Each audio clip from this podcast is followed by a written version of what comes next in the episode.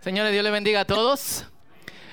Y bienvenido al círculo. Mi nombre es eh, Fausto Liriano y sirvo aquí como, eh, como pastor. Y tú no estás solo.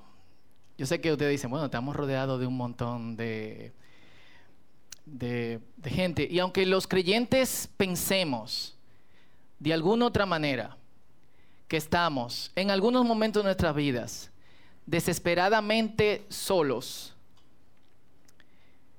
no es así. Y yo, yo recuerdo este pasaje en Juan capítulo 16, cuando Jesús eh, le estaba diciendo a los discípulos, me voy, ya es inevitable, tengo que irme. Y los discípulos estaban desconsoladamente tristes, estaban diciéndose eh, en sus corazones, y que Jesús lo decía, yo sé que ustedes están tristes, estaban en su corazón diciendo como que, wow, Jesús se va y ninguna de las cosas que nosotros pensábamos que él iba a hacer, restaurar el reino de Israel, eh, que el mundo vuelva al orden que Dios estableció desde el principio, se van a cumplir. Ellos tenían expectativas con Jesús y el hecho de que Jesús se fuera en ese momento significaba que algunas de esas expectativas que todavía no se habían cumplido y Jesús está hablando con ellos la misma noche en que, en que va a ser entregado, esto después de la cena de, del Señor. Si Jesús se va, todas las expectativas que ellos tienen sobre él, también se van. Y de hecho ellos pensaron, todo vuelve a la normalidad. Pedro a su barco y los otros a, a su cosa. Nosotros también tenemos expectativas con Jesús. Y, y, muchas veces cuando esas expectativas no se logran en el momento apropiado, o me equivoco, nos sentimos, ¿qué, qué es? Lo que pasa, pero Él tiene, él tiene mejores planes. Y en Juan capítulo 16, en los versos 7, 13 y, y 20, luego pueden, puse 17 ahí, pero es 16. Luego pueden explorar ese pasaje. Dice, en realidad es mejor, hablándole directamente a su tristeza, es mejor para ustedes que me vaya, porque si no me fuera, el abogado defensor no vendría. En cambio, si me voy, entonces lo enviaré a ustedes. Esto siempre, cada vez que leo este pasaje, me acuerdo de un predicador estadounidense, se llama Francis Chan. Y él dice, la iglesia siempre está, siempre que nosotros tenemos un problema, decimos, oh, ¿cuándo es que viene Cristo? Ven, Señor Jesús. Y Jesús dice, no, oren para que venga quién? El Espíritu Santo y el Espíritu Santo ya está eh, sobre nosotros. Deseamos que Cristo venga y que debarate todo esto y lo empiece nuevamente, pero no agarramos la promesa que Jesús tiene para nosotros. Y dice, cuando venga el Espíritu de verdad, Él los guiará a toda la verdad. Él no hablará por su propia cuenta, sino que les dirá lo que ha oído y les contará lo que sucederá en el futuro. Ustedes se lamentarán pero su dolor se convertirá de pronto en una alegría maravillosa. Ellos estaban tristes porque Jesús se iba, pero Jesús le estaba a ellos mencionando una revolución que iba a ser provocada por el Espíritu de Dios. Amén. Despierten. Cool. Eh, y ellos entendieron esto. Y como ustedes saben, esto fue lo que de alguna otra forma eh, cambió la la, iglesia antes de Jesús, y de hecho, si bien yo no creo en que hay un Dios del Antiguo Testamento y un Dios del Nuevo Testamento, como mucha gente piensa, yo creo que Dios siempre es el mismo. Y tú vas a ver destellos de gracia en el Antiguo Testamento. Y lo repito constantemente para que se le grabe y dejen esa... Eh, una, una forma de repetir cristiana. Uno no explora mucho y ve par de cosas y entiende, no, el Dios del Antiguo Testamento estaba quillado, pero el del Nuevo bajó los ánimos. Y era peace and love.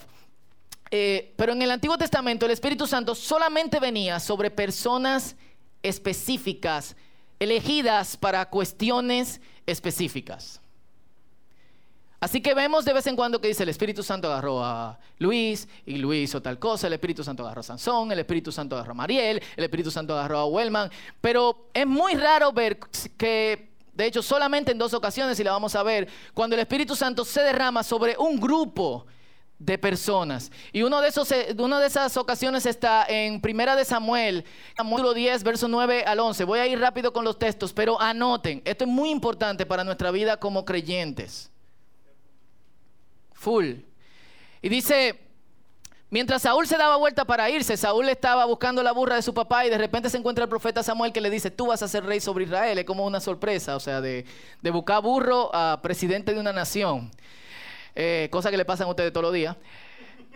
Y Dios le dio un nuevo corazón. Y todas las señales de Samuel se cumplieron ese día. Cuando Saúl y su, y su siervo llegaron a Gibeá, vieron a un grupo de profetas que, que se les acercaba. Entonces el Espíritu de Dios vino poderosamente sobre Saúl y él también comenzó a profetizar. Cuando los que conocían a Saúl se enteraron de lo que sucedió, exclamaron, ¿qué? Hasta Saúl es profeta. Dijeron, ¿cómo es posible que el Espíritu de Dios venga sobre este tipo si él estaba buscando burro? En Éxodo, perdón, en Números capítulo 11, de verso 26 al verso 29, vemos una historia, estos versos vienen de un momento donde los ancianos de Israel están reunidos delante de Moisés, pero hubo dos ancianos que no llegaron en el momento, o sea, se quedaron en, sus, en su tienda, dijeron, me voy a levantar tarde, no hay ninguna reunión con, con Moisés. Y sobre los 68 ancianos que estaban con Moisés se derramó el Espíritu Santo, pero miren qué pasó. Sin embargo, dos hombres, Eldad y Meldad, se habían quedado en el campamento. Aún así, el Espíritu también se posó sobre ellos y profetizaron allí en el campamento. Un joven corrió y le informó a Moisés, el Dad y Medad están profetizando en el campamento. Entonces Josué, hijo de Nun, protestó, Moisés, mi señor, deténlos. Pero Moisés respondió, ¿estás celoso por mí? Ya quisiera que todos los del pueblo del Señor fueran profetas y que el Señor pusiera su Espíritu Santo sobre otros, sobre todos. En ambas ocasiones, la llenura del Espíritu Santo ocasionó dos reacciones. Saúl era una persona ordinaria. No había nada de ordinario, no había nada de extraordinario en él. La gente incluso acuñó una frase que decían, hasta Saúl es profeta. Cada vez que alguien saltaba con algo extraordinario decían, oh, hasta Saúl es profeta.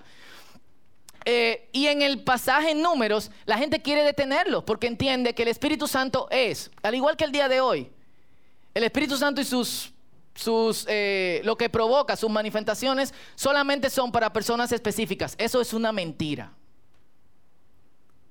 Y yo sé que muchos de nosotros lo creemos en la teoría, pero es importante que nosotros empecemos a creerlo en la práctica. Y, Moisés estaba en alineación con el profeta Joel que, que dijo, entonces, después de todas estas cosas, derramaré mi espíritu sobre quién? Toda, díganlo fuerte, sobre toda la gente. Uno dice toda carne porque está acostumbrado a su lenguaje de eh, Reina Valera. ¿Qué significa esto? ¿Qué significa que el Espíritu Santo, qué es lo primero que le llega a la cabeza cuando yo digo se derramó el Espíritu Santo? Cierren los ojos y piensen, ¿eh? Fueguitos lluvia. Si yo le digo, estábamos en un sitio orando y se derramó el Espíritu Santo, ¿qué ustedes piensan, sinceramente?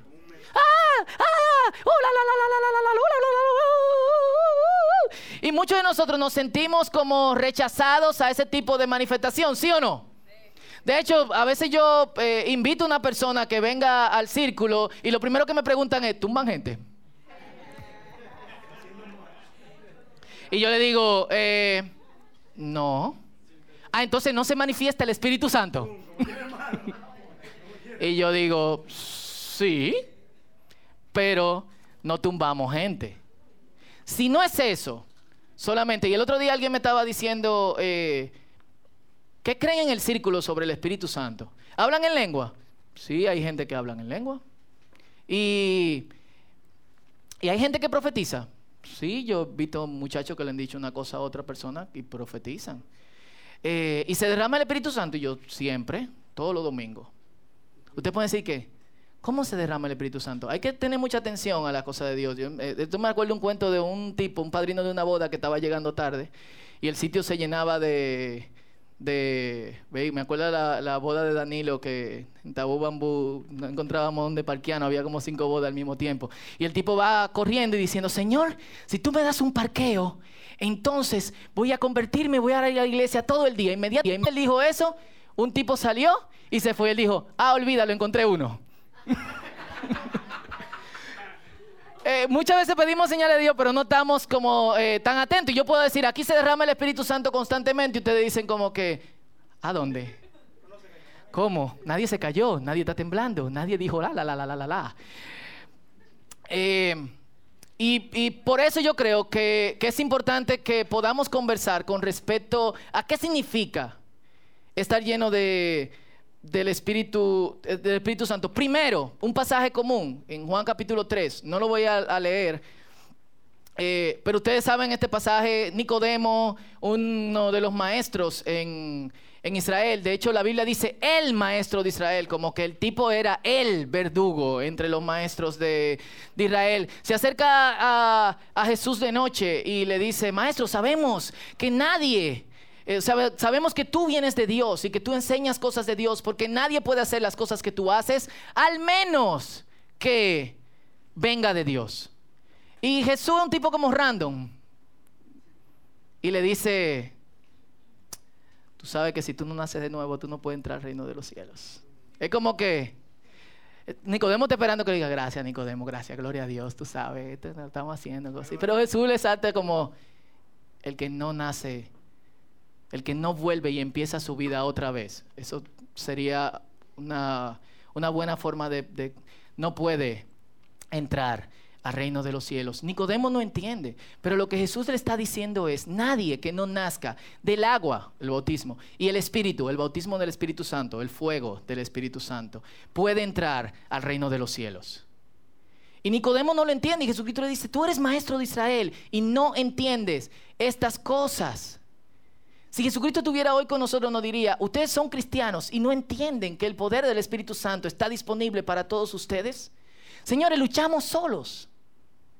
Casi todas nuestras batallas como creyentes, lloramos, nos lamentamos y pensamos, nadie está con nosotros. ¿Sí o no? Y creo que una de las últimas cosas que pensamos, y generalmente pedimos ayuda para que otra persona ore por nosotros en ese sentido, es que el Espíritu Santo está disponible para nosotros. ¿Cuántos dicen amén? Dígalo fuerte, amén. Este es el momento de volvernos pentecostales. Eh, y ella, no, somos pentecostales del Espíritu. Eh, Nicodemo no entiende esta cuestión, él no está muy... Y Jesucristo le está dando una lección, él le está diciendo, tú crees que sabes, pero no sabes. Tú crees que tú estás enseñando mis cosas, pero estás muy lejos del reino de los cielos. Incluso Jesucristo le dice, si te enseño las cosas terrenales, ¿cómo podrás entender las espirituales? O sea, Jesucristo le está diciendo, yo te estoy diciendo una cuestión superficial, manito. Si te digo cosas más profundas, entonces, se te va a explotar el cerebro, como dice eh, Juan aquí. Pero Jesús en este pasaje dice dos verdades. Primero, todo creyente tiene que tener el Espíritu Santo y tiene que procurarlo y lo tiene disponible. Amén. Y eso es sumamente, sumamente importante porque debemos de buscar la forma de hacerlo. Yo sé que se siente extraño raro y que cuando uno ora por el Espíritu Santo uno espera como que uh, o engranojarse o lo que sea. Pero yo le voy a decir qué significa estar lleno de, del Espíritu Santo. Pero él dice otra cosa con respecto a la gente que está llena del Espíritu Santo. Son como el viento. ¿Cómo es el viento? ¿Qué es el viento? ¿Eh? Estoy denso. cri, cri, cri, cri. Cristian. Eh, fresco. No se ve. Eh, solamente se siente. Se ven las evidencias del viento. Se ve la. Yo me acuerdo de. de In my mind, Ponían de DC Talk, una banda cristiana de los, de los 90. Wow, estamos viejos. O sea, aparecía, aparecía Billy Graham diciendo, Can you see God? I never seen. O sea, tú has visto a Dios, yo nunca lo he visto, pero tampoco yo puedo ver el viento. Tú no puedes sentir, pero tú no lo puedes ver. Es un misterio para mí.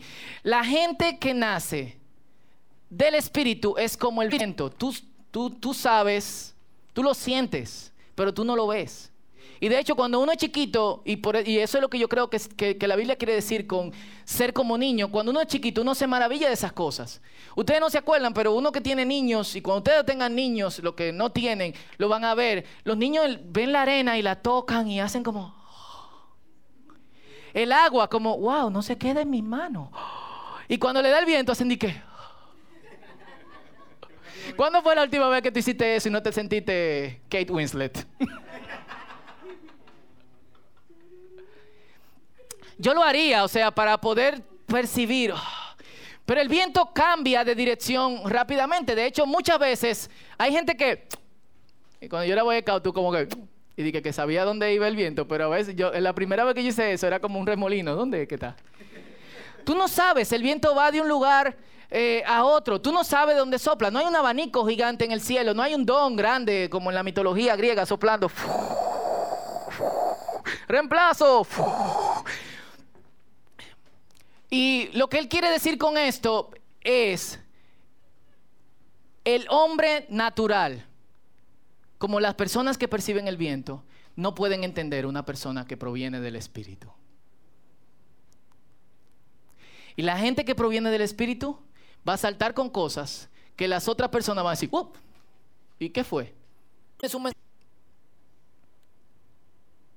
Y el viento es lleno. Es pacífico, es violento, es refrescante y a veces molestoso.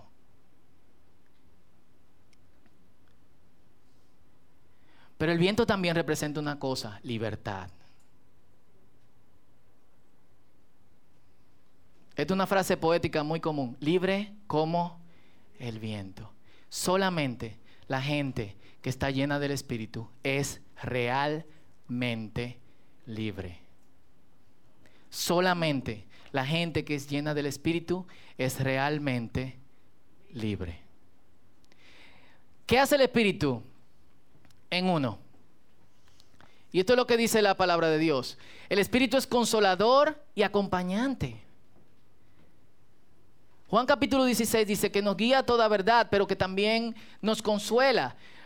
El Espíritu nos provee dirección. Romanos capítulo 8, 26 dice, aun cuando nosotros no sabemos qué orar, el Espíritu intercede por nosotros y ora por nosotros, traduciendo lo que se supone nosotros deberíamos orar. Y Dios nos responde. El Espíritu nos da dones. Todos ustedes, aunque no lo sepan, de alguna otra manera tienen cosas con las cuales contribuir al reino de Dios. Pero no solamente eso. El Espíritu Santo te da poder. Cuando uno piensa en poder, uno piensa en, ven acá, te voy a decir lo que te va a pasar mañana. Tú, tú, tú, Pero poder es poder para levantarme mejor. Aparte de, obviamente, si te ofrece dones, hay milagros, hay sanidades, hay restauración, hay no solamente sanidad física, sino que también hay sanidad eh, interior. Pero el Espíritu te da la capacidad como consolador y como acompañante de tú hacer cada día lo que tú no tienes la capacidad de hacer. Y recibimos también dominio propio. Hace semanas Pablito hablaba eh, con respecto a eso. Y mucha gente dice, Espíritu Santo, tómame, toma tu control de mí, haz conmigo lo que a ti te dé la gana. Pero eso es una oración antibíblica. Por lo siguiente, cuando el Espíritu Santo te toma, te da la capacidad de tu poder, tú mismo, hacer lo que tú tienes que hacer. Eso se llama dominio propio. No te controla como un robot, sino que te dice, toma, hazlo. Pero también te da amor, gozo, paz, paciencia, fe. ¿Quién no quiere eso? Yo estoy hablando con ustedes y ustedes están como que... Y Colosenses capítulo 1 del 11 al 12 dice, pedimos que se fortalezcan con todo el glorioso poder de Dios. ¿De dónde proviene el poder de Dios? Del Espíritu. ¿Y qué es lo que hace el Espíritu? Que nos da constancia y paciencia, la que necesitamos. Nos llena de alegría para dar siempre gracias al Padre. ¿Quién no quiere eso? ¿Quién necesita paciencia aquí? ¿Quién necesita constancia? ¿Quiénes empiezan la dieta mañana y la terminan el miércoles? ¿Quién empezaron ese culto de electrónica esta semana y la que viene, fu, empezaron a tocar guitarra o lo que sea? Díganme. Gracias, Edras. Pero aparte de eso, ¿quién no quiere alegría? ¿Quién no quiere estar feliz? Una de las cosas que son más impredecibles para la, gente natural sobre la gente del Espíritu es que la gente del Espíritu en cualquier circunstancia se siente fine, con Cristo, very fine.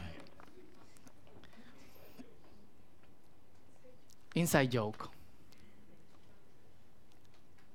¿Y para quién es eso? Para todos nosotros.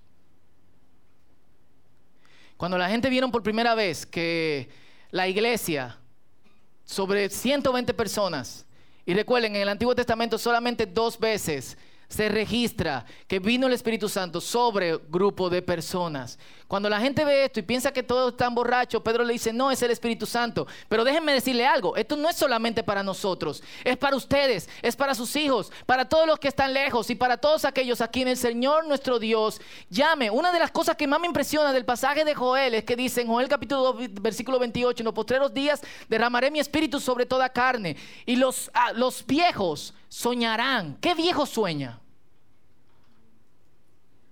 ¿Su vida se acabó?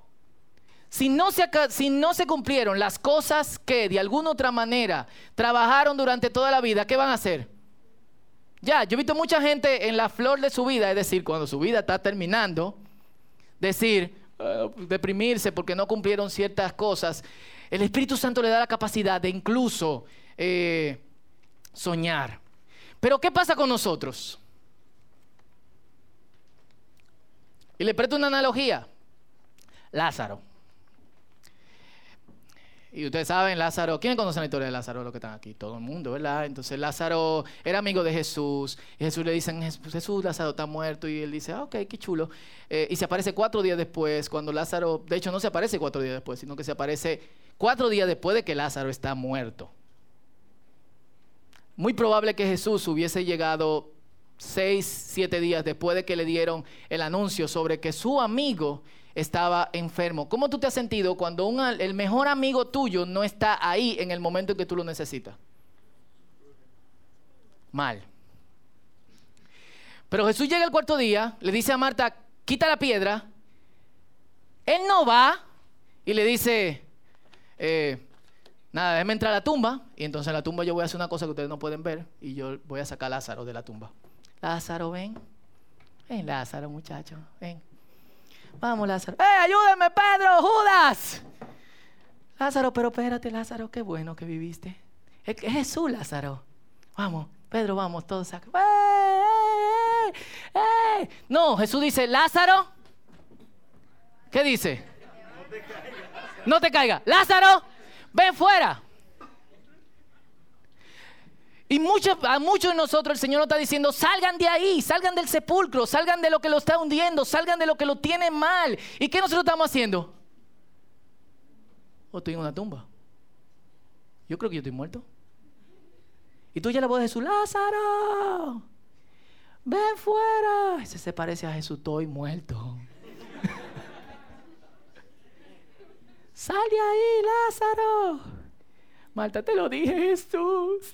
Estaba muy, muy muerto, hiede. Lázaro, ven. Ay, yo estoy vivo, pero yo estoy amarrado. ¿Y quién me va a desamarrar? ¿Y ahora? Jesús, no puedo salir, estoy amarrado. Lázaro, ven fuera. Marta, tú estás ahí. Marta, habla con Jesús, dile que hay que desatarme.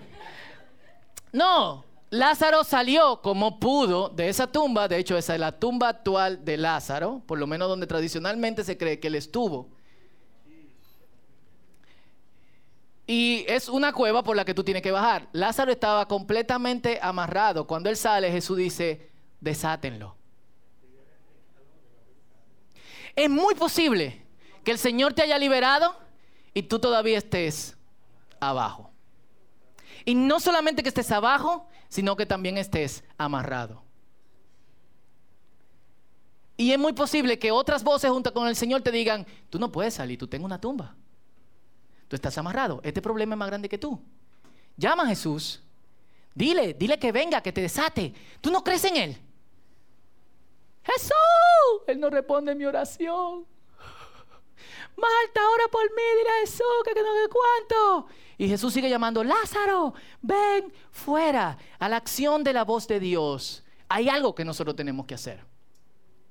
La Biblia nunca nos pone como, como personajes pasivos dentro de la historia de Dios en nuestras propias vidas.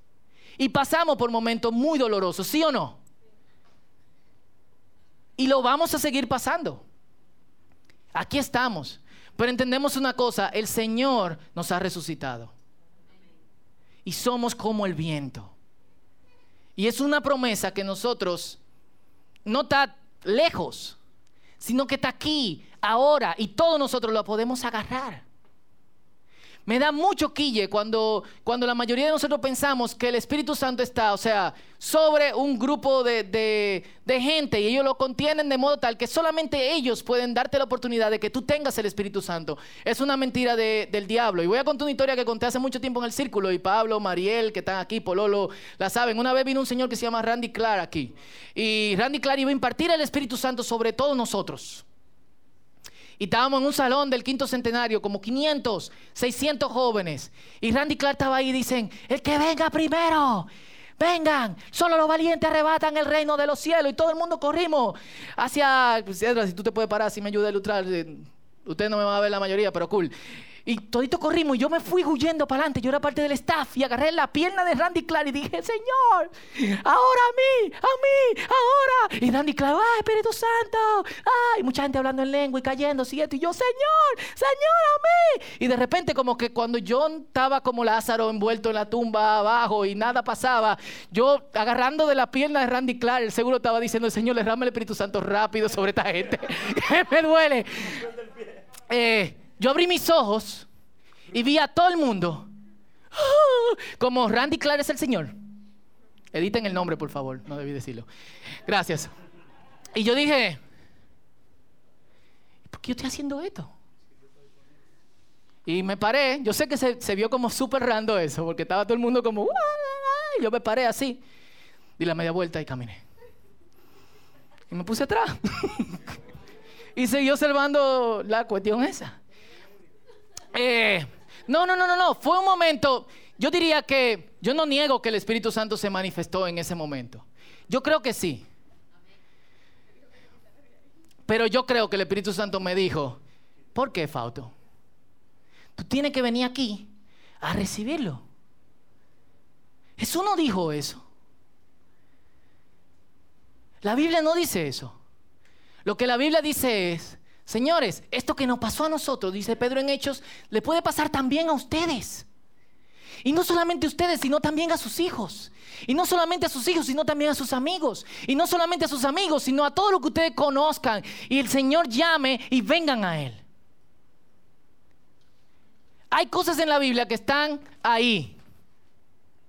Y nosotros de una vez por todas tenemos que decir, esto esto yo tengo que agarrar. Ahora, puede ser en el baño de tu casa, puede ser corriendo en la calle, puede ser en, un monte. De hecho, con esta historia termino. Mi amigo Brian estaba, estaba en un campamento cristiano y estaba pasando por muchísimas cosas raras en su vida.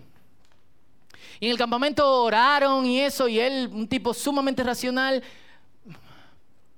simplemente no pasó con él lo que él pensaba que debía de de pasar y seguía sintiéndose mal. Y esa noche eh, le dieron como un tiempo libre y salió y estaba como en una montaña. Ustedes saben que cuando está oscuro se ven las estrellas como súper chulas, salud.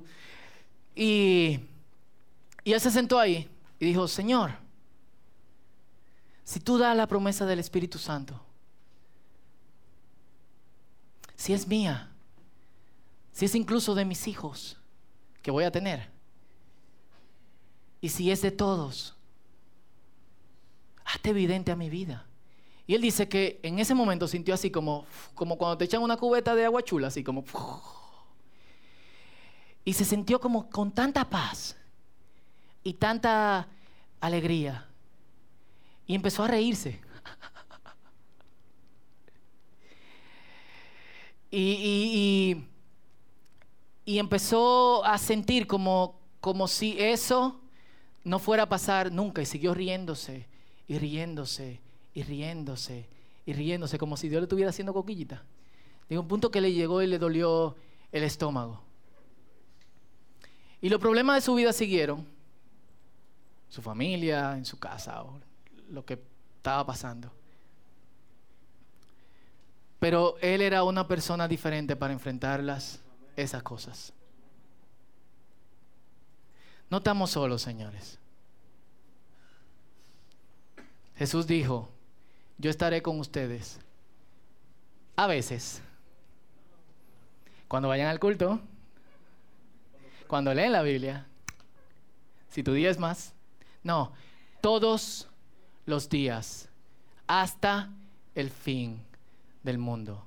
No estamos solos. ¿Cuántos dicen amén? Y eso es una buena noticia. Y, Dios quiere que nosotros seamos como el viento. Y yo creo que nosotros tenemos que aprovechar este momento y orar. Y me gustaría que te pusiera de pie conmigo.